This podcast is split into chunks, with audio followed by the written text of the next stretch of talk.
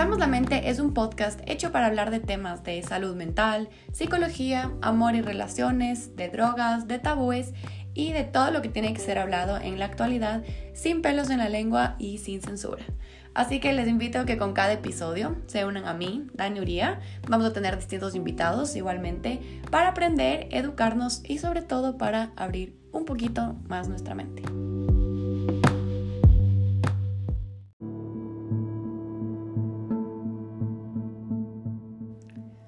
Hello con todos, bienvenidos al episodio número 35 de Abramos la Mente.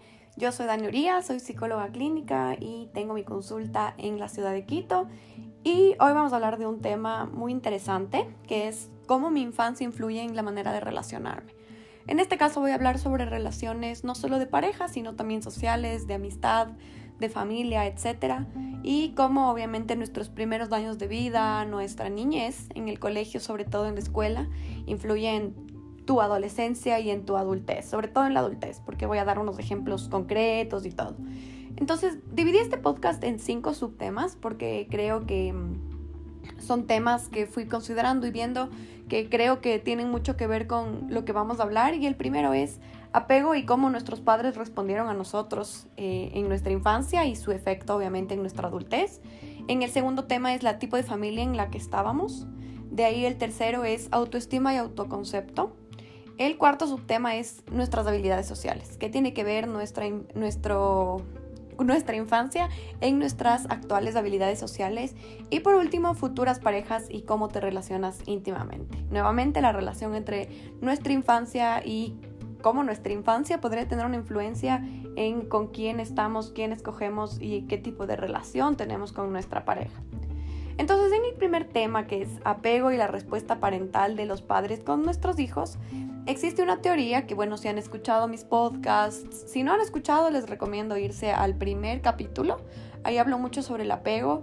Creo que eventualmente voy a hacer un podcast solo sobre apego porque creo que es súper interesante pero en algunos de los, de los episodios que yo em, he hecho existe el tema del apego porque así es eh, en lo que baso mucho mi terapia. Pero el apego es una teoría que se formó em, por John Bowlby, perdón, fue em, hecha y desarrollada, investigada eh, por John Bowlby, es un psicólogo inglés, y él fue el padre de esta teoría. El apego, según Bowlby, es lo que permite que el bebé se conecte con la madre o el padre al considerar las necesidades básicas que solo, los padres pueden suplir. Entonces el apego es la primera relación que tú tienes en tu infancia, cuando eres un bebecito, es con las primeras personas que vas a llevarte, en las que vas a confiar y todo. Normalmente es una persona el primer apego y después puedes ir generando distintos apegos que van a ir, eh, la fuerza de apego va a depender de la fuerza de la relación pero siempre hay un apego primario, que es madre o padre. Normalmente es la madre porque es la que da de lactar, la que pasa más tiempo con el bebé, pero sí pueden haber otras figuras primordiales de apego, si es que no hubo una madre presente, si es que madre falleció, si es que mamá eh, no estuvo, etc. Entonces, em, existen muchas posibilidades de figuras de apego, como les digo, pero una es la que va a ser como la primordial, ¿ya? Entonces, dentro de, estas necesidades de apego existen cuatro características que eh, nos enseñan qué tan, buen, qué tan bien o qué tan mal se lograron o no lograron satisfacer las necesidades de apego que necesitan los bebés y los niños, ¿ya? Entonces, el chiste no es que los padres sean perfectos y satisfagan estas necesidades de manera perfecta, ¿ya? Porque eso no es posible, ningún padre es perfecto, ninguna madre es perfecta, pero sí se espera que exista una satisfacción de estas necesidades de manera consistente. Entonces, yo qué sé, si es que el bebé necesita atención, no tiene que tener una atención perfecta por parte de la madre, porque esto es imposible, probablemente la madre eh, se muera si es que necesita botar todo por poner atención a su bebé pero eh, sí que sea consistente, o sea que la mayoría de veces sí se haya podido satisfacer estas necesidades. Entonces, según la teoría del apego, existen cuatro necesidades en nuestra infancia, en nuestros primeros años de vida que tienen que ser satisfechas de manera consistente, como les digo, para que tengamos una adultez sana. Entonces ahí les voy a dar dando ciertos ejemplos pero la primera se llama Safe Heaven, que significa, no tiene una traducción exacta, pero significa si es que la madre o el padre pueden como consolar o eh, llenar las necesidades emocionales de los bebés o de los hijos cuando se sienten amenazados o asustados. O sea, que sientan una sensación de tranquilidad, de bienestar cuando sus padres están alrededor. Por ejemplo, si un niño no se siente cómodo con una persona, que los padres retiren al niño de ese ambiente o que le pidan a la persona que se retire. ¿Ya? Eh, si esto no fue manejado de buena manera en la infancia, va a tener unas consecuencias súper importantes en la adultez. Entonces, por ejemplo, si tus padres pasaban peleando y pasaban con un montón de cosas en sus cabezas por las peleas entre ellos y no te tomaban en cuenta, eh, es decir, que existió cierta negligencia emocional, probablemente no sepas cómo cuidar de ti mismo o probablemente te cueste mucho sentirte segura en una relación. ¿Por qué? Porque creciste viendo peleas, gritos y que no había tiempo para ti, que no había espacio para ti. Entonces, eh, de bebé seguramente creías que, ok, como que tengo que hacer algo, tengo que manifestar ciertas cosas, gritar, llorar o tal vez quedarme callada para que me den atención. Entonces, no es que dices, ah, bueno, mis papás van a venir de manera consistente a consolar mis necesidades, sino interpretas, yo tengo que gritar, rayarme y, o tal vez callarme, cualquiera de los dos extremos, para que ellos por fin me paren bola, para que por fin me hagan caso. Entonces, ¿esto que se traduce? Que en la adultez probablemente, esto es como una, una, un sello, ¿ya? El apego. El apego una vez que se moldea, se perpetúa y se repite en nuestras dinámicas, en nuestras relaciones. Entonces, como les digo en este ejemplo, si es que tuviste padres negligentes emocionalmente y, no te paraban nada de bola, tú interpretas que las personas que más te aman no te hacen caso a menos que grites, o no te hacen caso a menos que seas la hija perfecta que no llora y que no hace nada. Entonces de grande aprendes que en las relaciones o te toca tener reacciones exageradas para poder comunicar a la otra persona que algo no te gustó, o eres la persona que se traga, traga, traga, traga todo porque tienes miedo a que te abandonen o que no te hagan caso o que simplemente te dejen. ¿Sí? Entonces, safe heaven es necesidad de eh, que te consuelen, de que estén ahí, ¿ya? Segunda necesidad importante en la teoría de apego es seguridad. Esto significa si es que los padres logran ser esas figuras que enseñan y le dejan al niño aprender con seguridad. O sea, tú estás de manera presente en la vida del bebé viendo que no se lastime, que no toque los interruptores, que no se caiga por las gradas, pero le dejas gatear por ahí, le dejas que se englode un poquito, que, que se ensucie, o sea, no, no estás ahí constantemente, pero estás ahí, o sea, estás presente, pero no interrumpes su desarrollo. Entonces, si es que pueden ellos proporcionar esto a los hijos, le enseñas que el mundo es seguro ¿Por qué? Porque tú de bebé aprendes, ok, o sea, si yo voy, me acerco a un filo, mi papá o mi mamá me van a ayudar a que no me caiga de las gradas, pero sí puedo acercarme y ver el filo. Y tal vez si me caigo un poquito, también aprendo que no tengo que ir a los lugares donde sé que no tengo que ir. Entonces dices, ok, el mundo es seguro, o sea, puedo experimentar, puedo ver ciertas cosas, pero también sé controlarme. O sea, sí puedo, interpretas eso como puedo ir a explorar, no me va a pasar nada porque siempre va a haber alguien que me ayude, siempre va a haber alguien que esté, siempre va a haber la presencia de alguien. Entonces, por ejemplo, si tienes padres sobreprotectores que no te dejan hacer nada, no podías salir con tus amigos a jugar, no te dejaban ensuciarte, ya ni bien tenías algún sucio, te limpiaban, no podías jugar en el lodo o tener un pequeño accidente, etc., creces y te conviertes en un adulto súper inseguro y miedosa. Entonces te da miedo exponerte a cosas normales de la adolescencia. Yo me acuerdo un montón de, de compañeras que les daba un montón de miedo. y entiendo porque aquí la seguridad es un poco mala, ¿no? Pero yo qué sé, si es que se iban a dormir a las casas de sus amigas, los papás llamaban 10, 15 veces en la noche, ¿estás bien? ¿Estás bien? Y no podían disfrutar de hacer, yo que sé, una pijamada entre amigas porque sus padres ya les metían el miedo de algo va a pasar o cuando ya eras más grande, como que nunca cogieron un bus, nunca cogieron un taxi. Ahora las condiciones son un poco distintas, pero también es bueno un poco ver la realidad, ¿no? Entonces, normalmente son personas que es como, no, no, yo nunca en mi vida he cogido ni un Uber, ni un taxi, ni un nada, porque eh, a mí me van a dejar y a retirar. Y esto no en la adolescencia, que es aceptable, sino en la adultez, ¿no? Como que esto ya logra hacer, eh, logra y llega a ser un poco... Em, es malo, es malo porque no te deja a ti tener una vida de adultez, una independencia de sentir que, ok, si es que pasa algo, tengo esa seguridad de que, ok, yo me sé defender, no siento que todo lo que me rodea es un peligro, sino, ok, o sea, el mundo en realidad no es tan seguro, pero sé cuidarme. Mientras que las personas que crecen con padres sobreprotectores, uno, no saben cuidarse y segundo, tienen una percepción de que literalmente todo les puede hacer daño. Entonces, eso es importante. O por ejemplo, se puede traducir a contextos como el trabajo, como son personas que tienden a mantenerse en la zona de confort o de no, no, no, no voy a aplicar a este puesto, no voy a cambiarme de trabajo porque no tengo esa seguridad. O sea, sé que yo no soy suficientemente buena, sé que tal vez estoy muy cómoda, entonces ni fregando porque al final qué pasa si me quedo sin algo. O sea, son gente que tiene mucho, mucho, mucho miedo a la incertidumbre, a la inseguridad, cuando son cosas parte de la vida humana.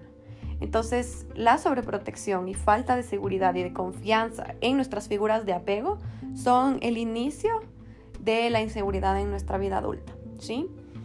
En tercer lugar, en la parte de apegos tenemos proximidad y exploración. ¿Qué significa esto? Significa que en la infancia el bebé o el niño o la niña sabía que sus padres estaban cerca porque eran padres consistentes, que se mantenían la mayor parte del tiempo con el bebé, ojo, la mayor parte, no siempre, y que si es que se iban no pasaba nada porque sabían que eventualmente sus cuidadores iban a estar ahí y que están pendientes.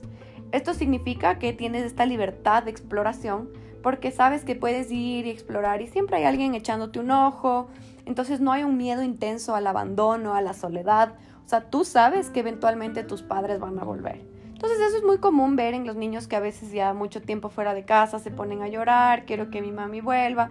Eso no tiene nada de malo, pero cuando existe nuevamente una sobreprotección o ah, nos vamos al otro lado, negligencia, es decir, una, un abandono y una ausencia total de las em, responsabilidades que se tiene como padres, esto se traduce en la adultez como, por ejemplo, los hijos pueden ser personas muy atrevidas, sin miedo a las consecuencias, sin miedo a los riesgos que existen en ciertas conductas. Eso, por ejemplo, lo veo mucho en consumos excesivos de alcohol o de adicciones, que son personas que tuvieron padres emocionalmente y muchas veces físicamente ausentes, que en realidad no estuvieron ahí. Entonces los niños crecen sin ley, sin límites, sin figuras de autoridad y lo que pasa es que te atreves demasiado.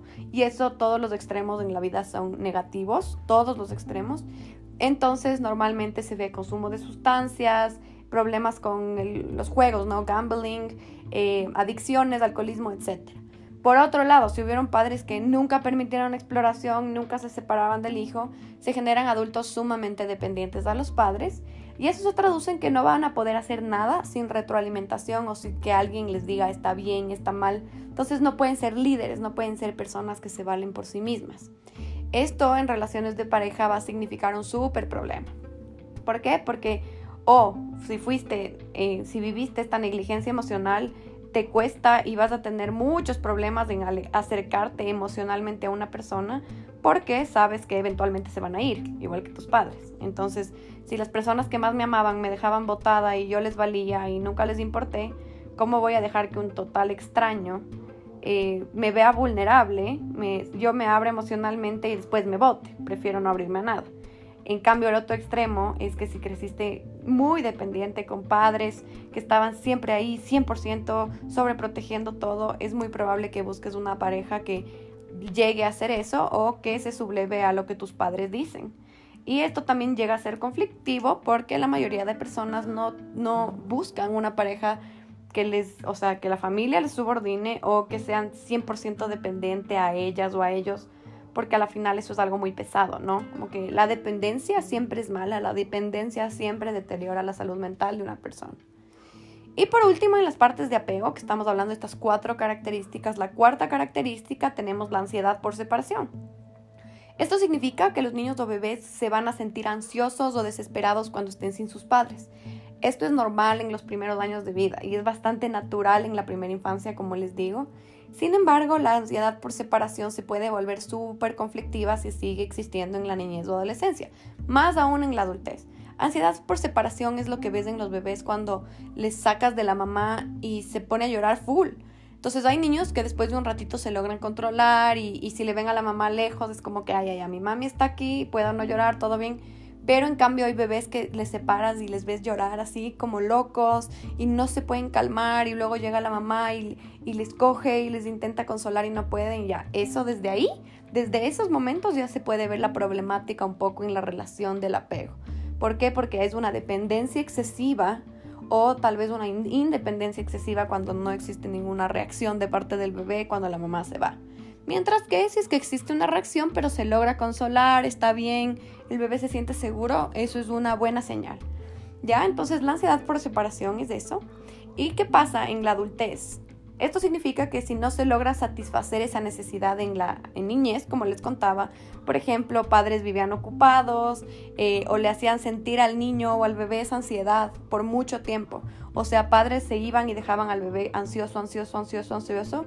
Obviamente, trastorno de ansiedad en la adultez, problemas al manejar la frustración, problemas en regulación emocional por completo y sobre todo es un adulto que no podrá regular sus emociones.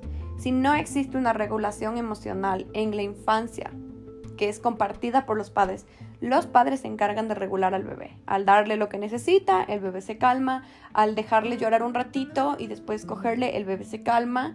Si es que tú le dejas al bebé que se frustre un ratito, pero no mucho tiempo, para que aprenda y después lo calmas, perfecto. Le enseñas a regularse emocionalmente. Igual si es que tienes un niño, que normalmente un niño cómo expresa que está enojado, cómo expresa que está triste, llorando, gritando. No pasa nada, eso es natural. Entonces tienes que ir, ok, entiendo cómo te estás sintiendo, pero esa no es la forma de reaccionar. Está bien que te estés, estés llorando, está bien que estés enojado, no pasa nada, pero así es como vamos a reaccionar de ahora en adelante. Si es que los padres no enseñan esto a sus hijos, la regulación emocional se va por los, o sea, se va por un hueco en la adolescencia y peor en la adultez. La adolescencia es, es, crítica porque ya no puedes, o sea, sí se puede con terapia y con mucho trabajo familiar regular las emociones de un adolescente, pero la regulación emocional se aprende en la infancia, 100%, totalmente.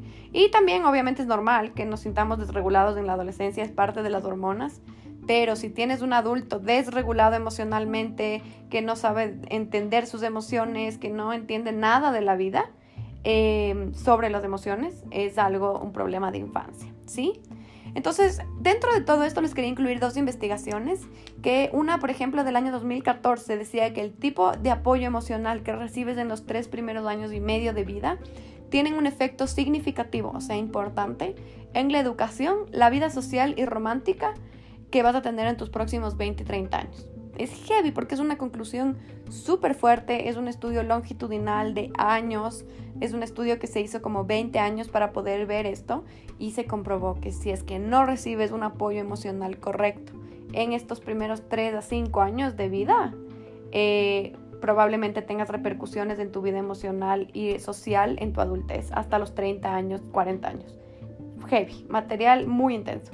Y de ahí la otra parte de la investigación decía que las habilidades maternas, es decir, que también responde la mamá al bebé, va a predecir habilidades sociales y académicas en la adolescencia. Entonces, obviamente, si una madre responde de manera correcta y buena a las habilidades de sus hijos, a las habilidades, perdón, a las necesidades de sus hijos, es muy probable que académicamente y em, socialmente te vaya mejor en tu adolescencia. Entonces, es súper importante y son cosas que sí dan miedo. O sea, me acuerdo que mi, mi profe, que ahora es mi supervisor eh, de mis terapias, él decía como que esto es scary stuff. O sea, son cosas que dan miedo porque si te fregaron o la fregaron tus papás porque estaban en un mal momento cuando tú tenías de 1 a 3, de 1 a 5 años, sí moldea. Y son cosas que solo podemos llegar a resolver en terapia porque no somos tan conscientes de lo que está pasando porque estamos en el mismo ambiente, ¿no? Entonces, heavy quiero que se vayan, vayan haciendo una introspección sobre si les pasa algo de esto. De ahí parte número dos, tipo de familia en la que estabas. Una de las cosas que influyen un montón en quién vas a ser en tu adultez es la posición de hermanos en tu familia. Esto seguramente lo voy a poner en un podcast mucho más grande, más extenso, pero yo solo les voy a enumerar ciertas características. Pero el número de hermano que eres o de hermana que eres, la posición en la que naciste va a definir un montón tu personalidad. Existen cientos de investigaciones que comprueban que la posición de hermanos es un súper determinante en la personalidad. Entonces, el primer hijo, ¿Qué significa eso? El primer hijo o un hijo único crecen siendo líderes la mayoría de veces, son high achievers, es decir, que buscan siempre como llegar a estos altos estándares, ser los mejores deportistas, ser los mejores estudiantes, ser los mejores hermanos, ser los mejores en todo. También tienden a ser los hijos buenos, es decir, no hacen tanta travesura, siguen más las reglas, pero también tienden a ser los hijos más ansiosos porque caminan en puntillas, tienden los padres a ser mucho más duros y estrictos en las reglas con los primeros hijos que con los otros hijos y por ende son mucho más sensibles a la autoridad y son súper autocríticos. Son autocríticos porque como les tocó siempre ser el role model y les tocó ser esa persona que me va a decir, yo qué sé, como que tú vele a tu hermano, tu hermano mayor es tu ejemplo, o tu hermana mayor, mírale cómo es. Entonces siempre les toca tener como que esta, este estándar y tienden a ser adultos que se critican mucho si cometen errores o se critican mucho si es que no cumplen esos estándares. Vámonos al segundo hijo. El segundo hijo es normalmente el rebelde, el que cruza los límites en las familias, cuestionan la autoridad y el sistema y tienden a ser normalmente más eh, problemáticos y se los llama en la literatura los hijos olvidados. Esto es esto es súper chistoso porque en realidad con todas las personas que he conversado que son hijos del medio siempre hacemos chistes. Yo soy hija del medio, siempre hacemos chistes sobre esto porque es tan verdad. O sea, llega a ser em, llega a ser muy chistoso, por así decirlo, porque de verdad es, es, demasiada la coincidencia. Entonces, justo el otro día tenía una conversación con una amiga sobre esto y era como, wow, o sea, a pesar de que somos tan distintas, como que esos patrones de ser el segundo hijo son súper fuertes, o sea, se ven muy marcados. Entonces, nada, volviendo al tema, se, son considerados nuevamente como los hijos olvidados, según la literatura, y tienden a ser los hermanos un poco más sociales eh, o que salen un poco más por el hecho de que eh, en su familia no existe un rol específico que cumplen, por así decirlo. ¿Por qué? Porque el hermano mayor era la persona que recibió toda la atención de los padres. Luego llega el segundo hijo, pero luego llega un tercero que va a requerir más ayuda. Entonces ya se deja como que un poco a la deriva al segundo hijo y que vaya explorando sola o solo. Entonces tienden a ser por último los adultos que tienen más miedo al rechazo y más miedo a la falta de atención porque no les gusta no sentirse importantes porque esta ha sido la lucha de su vida, ¿no? Y por último, el último hijo. Eh, en familias más grandes, el segundo hijo llega a ser desde el segundo hasta los otros que no sean el último. Entonces, si es una familia de cinco, desde el segundo hasta el cuarto hijo van a ser los hijos del medio. Y por último, como les digo, el último hijo normalmente se los considera como los hijos malcriados, como los spoiled, como los que no les pusieron tantas reglas por exactamente esa razón, porque los padres ya no les ponen tantas reglas, ya les dejan salirse un poco más con la suya y los padres tienden a estar económicamente más estables cuando hay un tercer hijo, entonces se les tiende a complacer mucho más que a los otros hermanos. Em, también es una persona que va a ser más mimada, no solo por los padres, sino también por las hermanas, hermanos. Entonces tienden a ser personas que se acostumbran mucho a la atención y que requieren mucha atención. O sea, buscan esa atención en sus parejas, en sus trabajos. Entonces, esto puede ser algo muy bueno, pero también puede ser algo conflictivo. Em, les falta bastante autoconfianza. ¿Por qué? Porque esto no es de autoestima, sino autoconfianza, que es que tanto confías tú en tus habilidades. ¿Por qué? Porque muchas veces no se les permite explorar tanto, porque son los mimados, porque son los protegidos, entonces se les da, se les da haciendo mucho las cosas y por eso, como conclusión, em, tienden a tener más miedos y no exploran tanto como el resto de hermanos, ¿ya? Entonces, como pueden ver, la familia y el, el, orden en el que naces tiene mucho que ver con quién vas a ser en la adultez y características de tu adultez. Si es que sienten que sí encuentran ahí una, una, o sea, sienten que se sintieron identificados, chévere. Y también si es que quisieran que haga el podcast de hermanos, me avisan. Creo que es un tema interesante, me, me voy a plantear si es que ponerme a investigar un poco sobre eso. Pero creo que es muy determinante e importante saber que sí tiene una influencia, ¿no? El, el lugar en el, que, en el que nos situamos en nuestra familia. De ahí en familia, dentro del mismo tema, voy a hablar sobre familias donde existen dinámicas un poco funcionales y disfuncionales. Entonces, si creciste en una familia donde los dos padres están presentes, donde hay consistencia, donde hay amor, validación, eh, no hay mucho rechazo, donde las condiciones son buenas y viste una relación matrimonial de tus padres muy buena, positiva, donde habían peleas, pero nada fuera de lo normal, nada de abusos o las peleas eran manejadas solo en el matrimonio y no en los hijos, es muy probable que busques esta paz y esta estabilidad en el futuro. No solo en eh, tu relación de pareja, sino también en tus relaciones de amistad. No eres una persona que está acostumbrada al conflicto y como conclusión, como consecuencia, no eres una persona que se va a envolver en relaciones conflictivas, sean de pareja o sean de amistad, por el simple hecho de que no es algo a lo que estás acostumbrado. Entonces, otra, otra, ahorita les voy a dar algunos ejemplos y algunos escenarios y si es que alguno les, les suena o sienten que les, em, les encaja en su vida, quiero que lo reflexionen. Otro ejemplo es que si no te ponen atención y vives en negligencia, en la adultez sientes que tienes que probar a los demás que vale la pena. ¿Por qué? Porque si es que ni tus padres, que es, que un bebé o un niño internaliza como que esta persona es la que más me ama, esta persona es la que en teoría más me admira, más ve mis cualidades, más me acepta. No te pone atención, no le importa lo que hagas, no simplemente no está presente.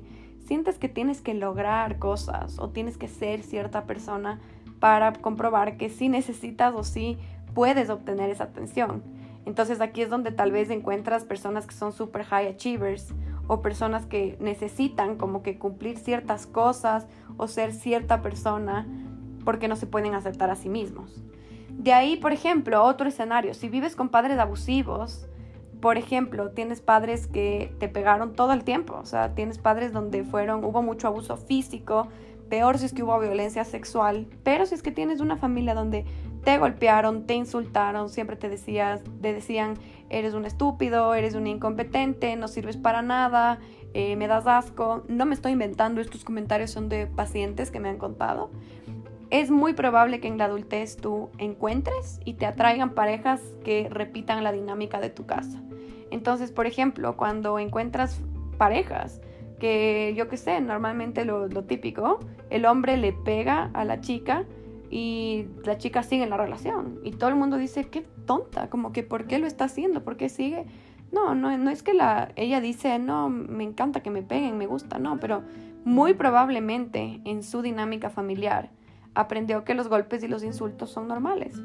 Entonces el, abuso fue normalizado y por ende estar en una relación sana es extraño o es aburrido o le falta como que esa chispa. Mientras que estar en una relación abusiva, tóxica, donde hay altos súper fuertes y bajos terribles, es lo familiar, es lo que tu sistema nervioso, tu cerebro, tu cuerpo, tu mente, tu alma, tu corazón está acostumbrado. Altos y bajos súper fuertes entonces probablemente, si no haces terapia, te encuentres con una pareja muy tóxica y abusiva nuevamente, ¿ya? Otro ejemplo, si vives en una familia donde un padre o madre es totalmente ausente. Normalmente, por ejemplo, esto lo puedo ver en, lo puedo ver en pacientes que, eh, digamos, el padre les abandonó y de grandes eh, buscan relaciones, o sea, en la adultez buscan relaciones hiper mega dependientes donde se pueda suplir ese rol de padre. Entonces son personas que necesitan el cuidado de una persona, necesitan la atención constante y que a la mínima señal de abandono la pierden. O sea, la pierden y hacen lo imposible por em, no cumplir ¿no? Esta, este abandono. El problema es que las personas que eh, tuvieron un padre o una madre totalmente ausentes o fueron abandonados, tienen pánico o terror al abandono y empiezan a actuar en formas desesperadas o muy ansiosas para prevenir este abandono. Lo malo es que si es que nos ponemos a pensar, si una persona empieza a actuar de manera desesperada para prevenir el abandono, va a empezar a ahogarle a la otra persona, va a empezar a llamar más, a enojarse más, a pedir más atención, a buscar, a incluso obsesionarse, estoquear, eh, acosar, etc. Y esto va a cumplir su profecía de que independientemente de lo que haga, me van a abandonar. Entonces, normalmente yo sí recomiendo que en los últimos tres escenarios que les estoy hablando, si es que sienten que les ha pasado, busquen terapia, porque sí va a tener una influencia súper fuerte sobre sus, sobre sus relaciones en la adultez.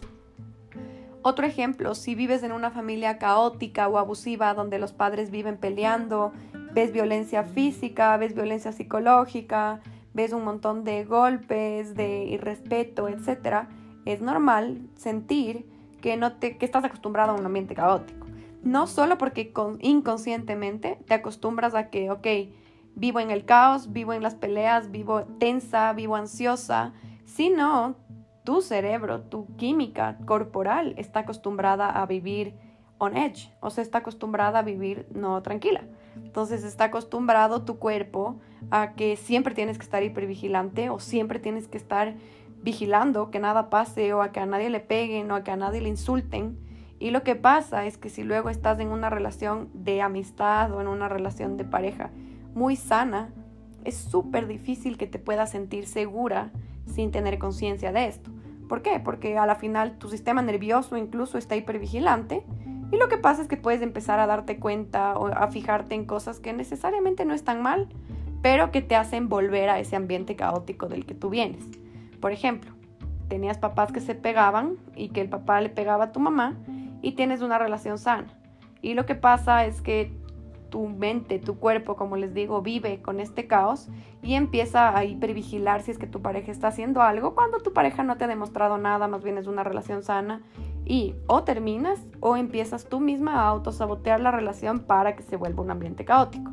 Entonces, ese es un ejemplo de cómo puede afectar la relación de nuestros padres, la relación de nuestra familia, etcétera, en, em, en nuestro futuro, ¿no? En nuestra adultez.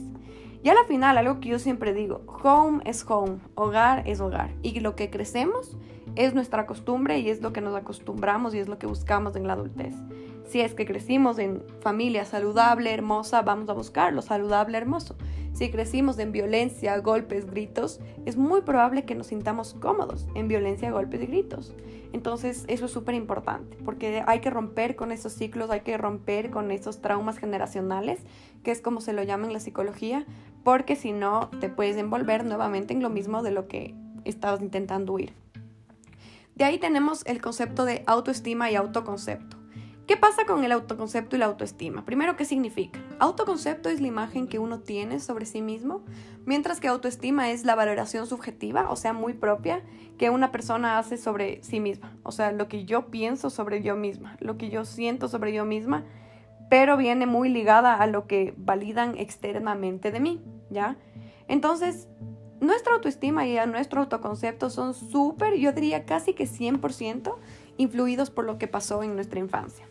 Entonces, si viviste en una familia extremadamente crítica sobre tus apariencias, tu falta de logros, sobre siempre llegar, em, llegar más, más de lo que ya llegaste, familias donde hay comentarios donde puedes hacer mejor, no es suficiente, eh, no eres, si no eres el mejor no eres nada, etcétera, etcétera, todo esto va a influir en tu autoestima. ¿Por qué?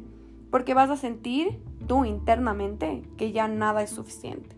Siempre estás buscando que algo está mal en ti, siempre sientes que algo te falta, siempre sientes que algo no está bien. Tal vez no te sientas, em, tal vez no te sientas conscientemente insuficiente, pero cuando haces cosas no las festejas, no, no celebras tus logros, ni siquiera te importa cuando llegas a cumplir un objetivo muy importante porque es como que no, tengo que seguir. Entonces en mis pacientes he visto, he visto muchas veces que personas que han sido hipercriticadas en su infancia y adolescencia, en su adultez se vuelven ellos sus propios autocríticos. Entonces típicamente vienen de familias donde había una crítica excesiva y después, aparte de esta crítica excesiva, ellos mismos se hacen a sí mismos lo que no querían que les hagan de niños. Entonces, algo que yo siempre les digo, no te hagas a ti mismo lo que te hicieron a ti. Como que date cuenta que si a ti te criticaron excesivamente, tú no tienes por qué hacerte lo mismo que tus papás o que tus compañeros te hicieron. Igual otro tipo de experiencias en tu infancia que van a modelar tu, moldear perdón, tu adultez desde el bullying. Las personas que han sufrido bullying, por ejemplo, por su apariencia física, comentarios, pueden pasar años, pero siempre van a tener una autoestima más baja que las demás personas. ¿Por qué? Porque al final el bullying es una experiencia traumática, se la considera como una experiencia adversa en la niñez. Eso se llama Childhood Adverse Experiences y en la literatura de psicología es considerada como una de las cosas que más impiden, la cría, impiden la, el crecimiento sal, o sea, saludable en salud mental. Entonces, el bullying es algo que marca profundamente a las personas. Y lo que pasa es que si es que te, o sea, si es que te criticaron, te molestaban por tu apariencia física, por más que haya sido algo que de adulto dices, chuta, no era tan grave. En la niñez lo puede ser y puede ser una experiencia adversa en la niñez, como les digo, y esto genera que de grande simplemente no sientas esa seguridad en ti misma, eso de sentirte cómoda en tu cuerpo, con tu cara, con tu apariencia física, por el hecho de que sufriste, ¿no? Este bullying. Em, y también porque si es que sufres bullying vas a estar mucho más hipervigilante a las críticas eh, de las demás personas en tu adultez. Porque si es que te molestaron y te molestaron tanto en tu niñez, ya creces con este sentido de, uff, siempre me están evaluando, como que siempre me están viendo, siempre me están criticando. Y lo que pasa es que creces y en la adultez pueden decirte algo muy mínimo, muy pequeño, que tú ya como estás más hipervigilante, más hipersensible por el bullying, por experiencias adversas, lo tomas mal. Entonces puede ser algo muy doloroso. Entonces es importante que analicemos como que qué experiencias de mi infancia, en mi familia, en mi colegio, siento que me moldearon. Es una pregunta súper importante. ¿Qué experiencias sientes que te hicieron la persona que eres? En buen sentido y en mal sentido.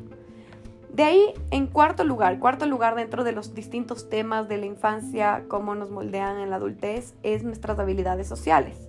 Entonces, como les digo, el bullying va a ser algo determinante, determinante en nuestras habilidades sociales. Justo yo tengo una paciente que me comentaba, ¿no? Que vivió mucho bullying en su colegio y a ella le cuesta mucho, mucho, mucho aceptar que las personas genuinamente le quieren y genuinamente se quieren llevar con ella.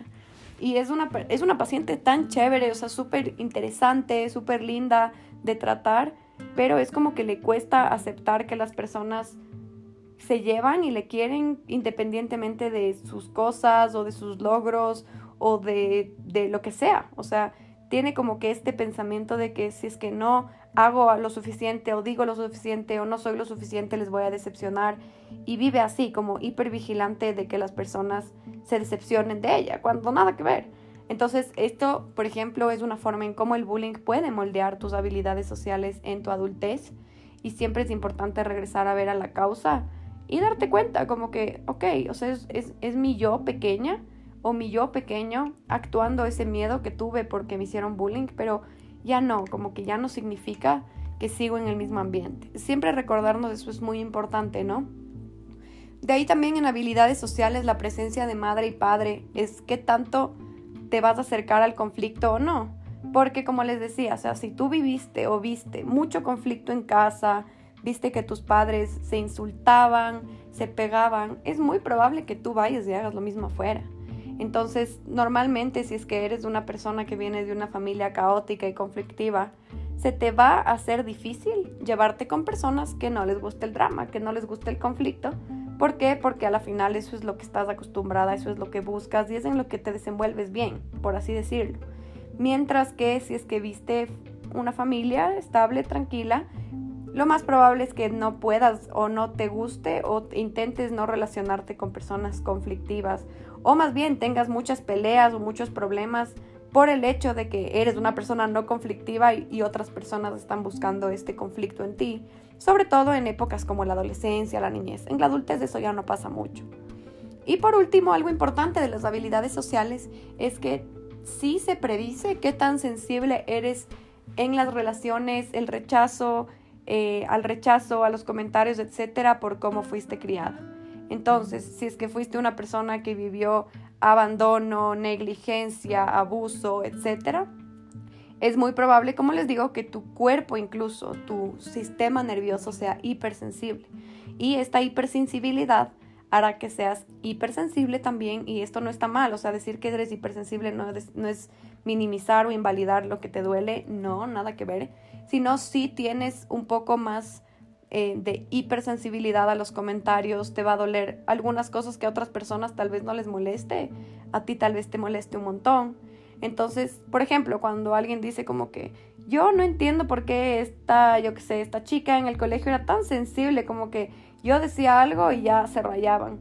Y es como que, ok, si te vas al trasfondo de todo lo que estamos hablando, probablemente venían de un background, de una familia, de un ambiente donde tenían que ser hipersensibles o les hicieron hipersensibles por cualquier tipo de razón. Entonces, eso es importante porque cuando, si es que piensan que ustedes tuvieron cualquiera de los ambientes de los que estoy hablando en este podcast, o sienten que son una persona súper sensible a ciertos comentarios y por qué me afecta tanto, no debería afectarme así, es importante que intenten buscar el trasfondo o con, por ustedes mismos o en psicoterapia, porque sí es bueno saber de dónde vienen estas reacciones, porque al final esto sí va a conflictuar que tengas una pareja, una relación de amistad sana, etc. Y por último, en las relaciones. Yo tengo por ahí un podcast, no sé qué episodio es, pero es un podcast sobre cómo la relación con mis padres influye en mis relaciones de pareja. Si es que quieren saber más sobre ese tema, les animo a escuchar ese podcast porque ya no me queda tanto tiempo en este. Pero em, nuestras relaciones van a ser totalmente, ahí sí, totalmente influidas por cómo nos relacionamos con nuestros padres y cómo vimos que nuestros padres se relacionaban. Entonces, las coping skills, que son las habilidades que tú desarrollas para manejar el conflicto, para manejar la desregulación emocional, casi siempre van a ser modeladas. Esto significa que casi siempre vamos a replicar lo que nosotros vemos en nuestros padres. Entonces, por ejemplo, este es un ejemplo súper clásico.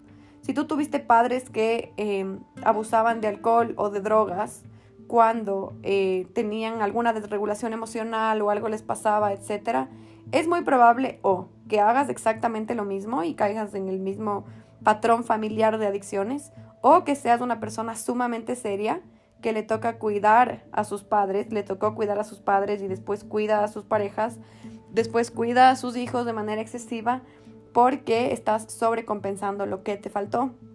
Entonces, coping skills, si tú veías que tus padres se peleaban, se cerraban en el cuarto, se sentaban y hablaban de manera tranquila y después salían bien, tú también vas a aprender y vas a modelar que, ok, eso es lo que se hace.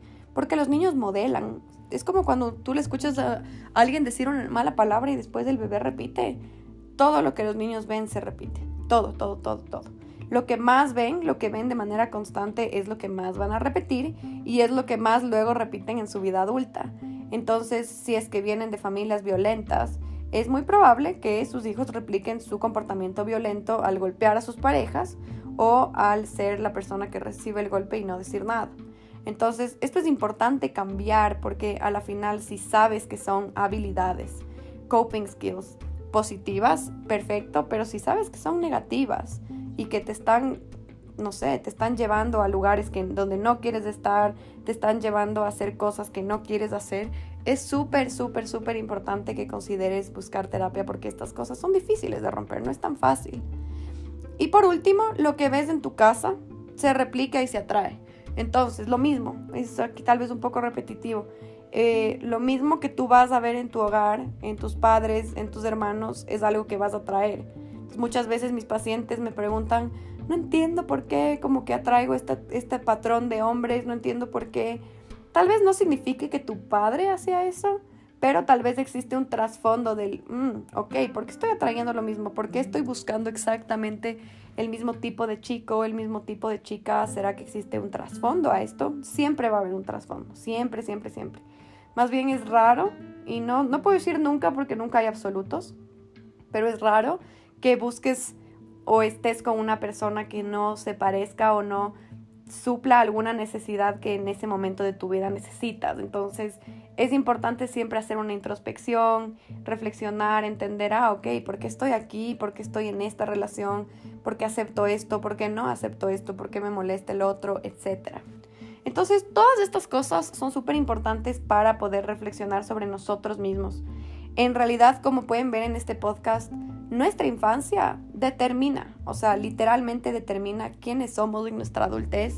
Y lastimosamente, si es que hubo negligencia o abuso en nuestra infancia, es muy probable que tengamos problemas de salud mental o tengamos problemas de regulación emocional o problemas al em, desarrollar, no sé, socialmente una amistad, una pareja, etcétera y esto no tiene nada de malo, esto no significa que tienes un problema, no, significa que eres un resultado de lo que te pasó.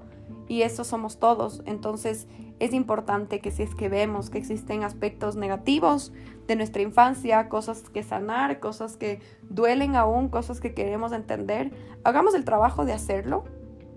Porque así es como ves estos cambios. Eh, tengo una paciente que ha venido exactamente por esto, por estas cosas eh, a mi consulta. Y el cambio lleva algunos meses conmigo y el cambio, el cambio de ver estos patrones es excepcional. O sea, es, es, es increíble ver cómo ha sido un proceso súper duro, pero el darse cuenta, entender y querer salir de los patrones que sus padres cometieron, se equivocaron, etcétera, para ella no repetirlos en su vida, es, es wow. O sea, es algo muy empoderante, es algo muy bueno. Cuando a la par el autoconcepto, la autoestima van mejorando. Entonces, créanme que si es que hubo problemas en cualquiera de estas áreas, en la infancia, en la familia, etcétera, hacer un proceso terapéutico siempre va a valer la pena. Y si no, hacer un proceso reflexivo, como journaling, lecturas para entenderte, también es válido, también es súper importante. Entonces, bueno, les invito a que reflexionen sobre todo esto que, que les he hablado hoy. Espero que les haya gustado bastante. Cualquier pregunta que tengan, ya saben que yo estoy súper abierta a responder, a atenderles en lo que necesiten. Y, em, y eso, espero que les haya gustado el podcast. Cuídense muchísimo y bueno, hoy es lunes, así que empiecen su semana muy bien. Y si es que están escuchando esto en otro día, también disfruten mucho su día.